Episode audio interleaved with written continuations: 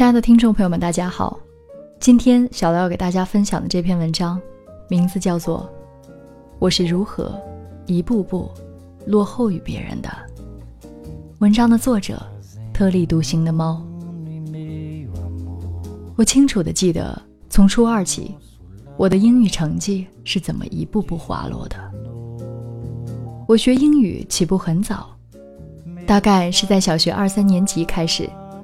除了学校里上课，还上了兴趣班，因此，在初二之前，我的英语成绩一直还是不错的。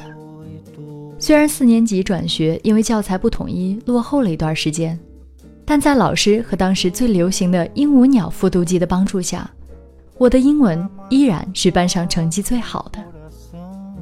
初中老师要求我们背会每篇课文，但到了初二的时候，课本的文章越来越长。我就懒得背了，也就是多读几遍的水平。那时候老师也没有特别严格的查，而在我看来，背课文是那么的无厘头和可笑。加上我越来越喜欢自由奔放、不拘小节、不苛求语法的外教口语课，就更加不愿意背课文，也不怎么好好听英语课，开始摇摇欲坠般的晃荡。原来扎实的英语功底一点点开始瓦解了。我所不知道的是，对于刚刚学外语的小孩来讲，背课文是最好的形成语感的方法，就好像背唐诗宋词一样，并不在用，而是形成对文字语言的感觉。现在回忆起来，我能脱口而出好多文言古词，但对于英文，这么多年就只记得一句 “lift the basket onto the truck”，就什么都不记得了。渐渐的。我的英语成绩出现了问题，严格的语法我分不清了，阅读理解也开始发生混乱，连最起码的选择填空也开始模糊的觉得好像哪个都行。成绩下降就开始做无数的习题，但所发生的问题都是一模一样的，混乱和模糊。不能说我不会，也不能说我会，但就是不断出错，成绩平平。那个时候，我的前桌是一个很乖巧的女孩子，她从初一开始就认认真真的背课文，直到中考后我们分开。她的妈妈在她初三的时候从国外回来，那一年，她的英语成绩突飞猛进，中考英文得了满分一百五十分，而我只有一百二十多分，我甚至还拼写错了一个简单的单词。后来，前桌女孩高中上了全省第一的学校。只上了全省第三。再后来，他出国上了名校读本科，硕士和博士又上了更有名的学校。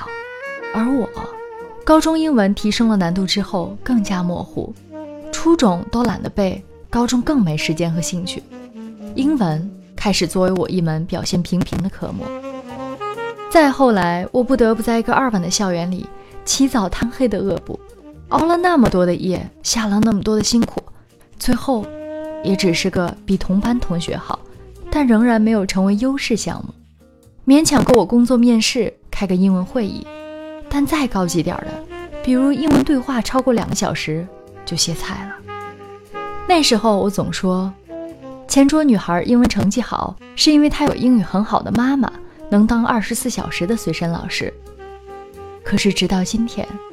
我心里都深刻的记得，我是如何开始偷懒，如何开始一点点的懈怠，如何开始在别人背课文的时候窃喜自己不用那么苦。我不能说我和前桌女孩在成绩和人生上的差异就是从背课文开始的，也不能说我们两个如今的生活谁好谁坏，但是这件小事一直提醒着我。人与人之间的差距，就是从一个小小的习惯开始拉开的。无论是当时的考试成绩，亦或更大格局的未来。纵观自己的整个学习生涯，甚至人生，也都充满了这种偷懒和得过且过。这并不是单单出现在英语课上的偶然，所有的偶然，其实，就是自己人生的必然罢了。比如我除了数学。其他学科也学得不好不坏，不精通也不透彻。文史类需要背会的，也都背得挑肥拣瘦。而现在生活中的我，也总是差不多就行的态度。就算有能力过精致优雅的生活，也依然毛毛躁躁的，把家里搞得一团乱。每当我们的人生不如别人的时候，总会下意识的给自己找理由，比如别人有好爹好妈好家庭，别人有钱有势有好老公，别人有好老板好公司好待遇，总觉得自己什么都没有，才造成当下的窘迫。其实，我们是如何一步步落后于别人的，自己心里特别清楚，无非就是生活中一点点差距的开始。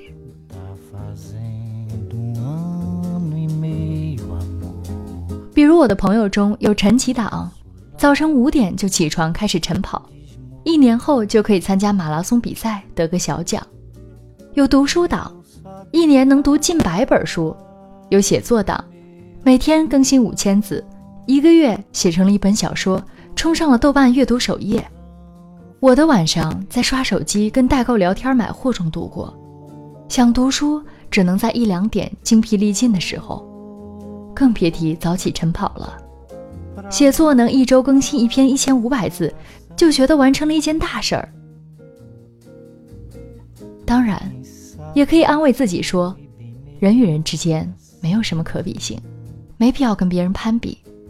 嗯，可关键的是，不由自主的看到别人比自己优秀，跟自己比来比去，还那个德行。可怎么好？回过头来想想，如果我妈妈也是个精通外语的人，或者随便精通别的学科，我就一定能得满分吗？显然不，因为我从最开始就不是个扎实学习的人。外力再好，又能怎么样呢？也就是俗话“烂泥扶不上墙”的意思。我有一个前辈有一个习惯，每天早晨读晨报三十分钟。比如《人民日报》《经济观察报》《南方都市报》，每天在地铁上读一本杂志或者粗读一本书，其实都是粗粗看过，并不精读。我们当时都还嘲笑他：“现在谁还读报纸啊？您真是又红又专呐！”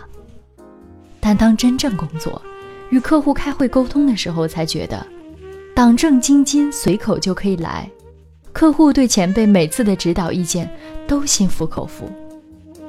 我们这种天天看天涯八卦论坛的，天天在微博上哈哈，仿佛什么潮流都知道的人，都跟傻子一样。客户说什么就是什么，有时候自己掉进自己挖的坑里后，才后知后觉。仔细想想，其实我们都知道，自己是怎样一步步落后于别人的。